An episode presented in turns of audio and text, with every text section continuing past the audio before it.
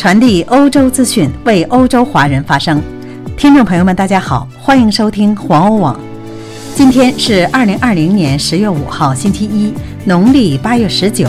首先进入要闻：美英科学家获诺贝尔医学奖。比利时中国大使馆反驳比利时教授的无端指责。欧盟委员会主席因接触感染病人而自我隔离。意大利拟延长紧急状态法，加强执法力度。法国疫情再度紧张。捷克再次宣布进入紧急状态。比利时上千名弗拉芒教师因感染病毒而无法工作。白俄罗斯民众周日继续上街示威游行。以上就是今天的内容提要，下面请您收听详细内容。三名分别来自美国和英国的科学家因发现丙型肝炎病毒而荣获今年度的诺贝尔医学奖。诺贝尔评选委员会宣布，2020年度的诺贝尔医学或生理学奖授予美国科学家阿尔特、美国科学家赖斯和英国科学家霍顿，以表彰他们在发现丙型肝炎病毒方面做出的贡献。诺贝尔委员会指出。这三名科学家开创性的发现，解释了肝炎病毒的一个主要来源，从而弥补了此前对甲型和乙型肝炎病毒解释的不足。他们三位的工作可以回溯到上世纪七十年代和八十年代，因为他们的成就，数以百万人的生命得以拯救。世卫组织估计，全球有超过七千万人患有丙型肝炎，每年会新增四十万人的感染该病毒。阿尔特于1935年出生于纽约，目前仍任职于美国国立卫生研究院，他的研究也是在该研究院完成的。赖斯于1952年生于美国加州萨克拉门托，目前任职于美国纽约洛克菲勒大学，他的获奖研究此前在圣路易斯的华盛顿大学完成的。霍顿于1950年生于英国，目前任职于加拿大阿尔伯塔大学。他的获奖研究是在美国加州生物医学公司奇隆完成的。下面来关注一下比利时。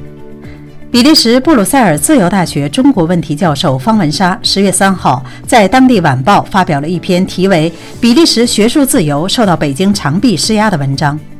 据称，举出了一些如中方邀请用餐等实际例子，指中国政府及其外交官员干涉比利时和其他欧洲国家的学术自由。中国驻比利时大使馆四号对方文莎的文章发表声明回应称，这种耸人听闻的言论毫无事实根据，纯属无稽之谈。中使馆称，了解中国的学者都清楚，中国发展到今天是历史的必然，是人民的选择。戴着有色眼镜看中国，不择手段地抹黑中国，这不是在做学术研究。不过，该声明似乎间接证实了中方外交官曾与方文莎接触的内容。并称，作者是研究中国的学者。如果作者本人同中方有过交往，原本是很正常的事情，而其却臆想成为中方对其进行变相引诱和威胁，这难道是正常思维吗？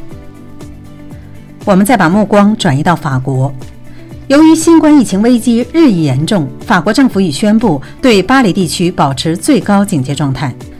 总理让·卡斯特泰的办公室称，市长安妮将于周一宣布新的限制措施，将至少持续十五天。根据修订后的指南，在法国首都和郊区的餐馆，如果有充分的疫情措施的，可以保持开放；但是咖啡馆和酒吧将完全关闭。目前，这些场所在晚上十点必须关门。再来看一看捷克的状况。捷克再次宣布进入紧急状态，因为感染数量急剧上升。上周五有三千七百九十二例新病例，达到了新的高峰。紧急状态使政府能够限制公民权利，例如集会自由，并在未经议会同意的情况下可以采取措施。紧急状态也曾在三月中旬到五月中旬生效。与上一次不同，这次边界将保持开放，公司和商店也不受影响。欧洲疾病预防控制中心的数据显示，在过去的十四天里，捷克共和国每十万居民中平均有三百零三点三人被该病毒感染。目前，只有西班牙以每十万人感染三百一十九点三人表现更糟糕。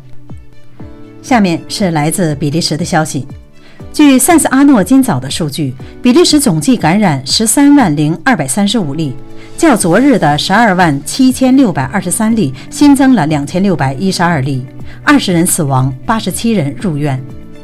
一名弗拉芒国会议员于周五指出，教育部长提供的数据显示，超过一千五百名弗拉芒教师待在家中无法工作，因为他们都是潜在的病毒携带者。这使教师短缺问题雪上加霜，并且可能会造成额外的教学延误。来自欧盟的消息，欧盟委员会主席冯德莱恩通过推特宣布。他星期二和某位对该病毒检查呈现阳性的人接触过，目前已经自我隔离。冯德莱恩出席了在葡萄牙举行的会议，葡萄牙总理戈斯达也在会议现场，经检测为阴性。冯德莱恩本人本周四也是阴性，但今天晚些时候他将接受新的检测。在等待结果时，冯德莱恩仍在隔离中。冯德莱恩于周四和周五在布鲁塞尔举行的欧盟峰会上，与包括荷兰首相吕特在内的欧盟国家领导人一同出席。再来聚焦意大利，当地时间十月五号，意大利国家众议院将举行孔特政府延长国家紧急状态法案听证会，并将就政府内阁推出的最新防疫法案议案进行审议和表决。预计总理孔特七日以前将会签署并颁发相关法令。六月一号，意大利首都罗马罗马斗兽场重新开放。出于防疫原因，参观者在入场时被要求戴上口罩、测量体温，并进行手部消毒。根据意大利政府内阁向国会提出的最新防疫法令议案，国家紧急状态将延长到二零二一年一月三十一号。新防疫法令将一并颁布实施。新防疫法令将继续要求民众在公共场所佩戴口罩，并保持安全社交距离。地方政府根据防疫需要，可采取小范围内封锁措施，延缓或避免疫情进一步扩散。新法令将收紧对运动场和公共场所的防疫管控，减少开放时间。餐饮夜生活场所的营业时间不得超过晚上二十三点到二十四点，同时规定了美容美发业的具体营业时间。此外，户外活动场所出席活动人数不得超过一千人，室内活动场所活动人数不得超过二百人。为了配合地方政府采取局部封锁措施以及阻止大型集会，政府将授权国家警察协助地方政府执法。若警力不足，中央政府将获准军队参与相关执法行动。最后来关注一下白俄罗斯。昨天，数万名质疑白俄罗斯总统卢卡申科舞弊胜选的群众继续走上首都明斯克的街头，要求政府释放政治犯。警方以水炮来驱散抗议民众。在游行之前，政府取消了所有外国记者的采访证，网络和手机服务今天也都中断。自从卢卡申科八月九号宣布赢得了有争议的大选以来，要求终结其统治的反对派运动持续举行了一系列的大规模示威游行，每个周日都有十万人或更多的人走上街头。以上就是今天的环欧每日播报，我是千惠，感谢您每天关注环欧网为您带来的最新资讯，明天我们再会。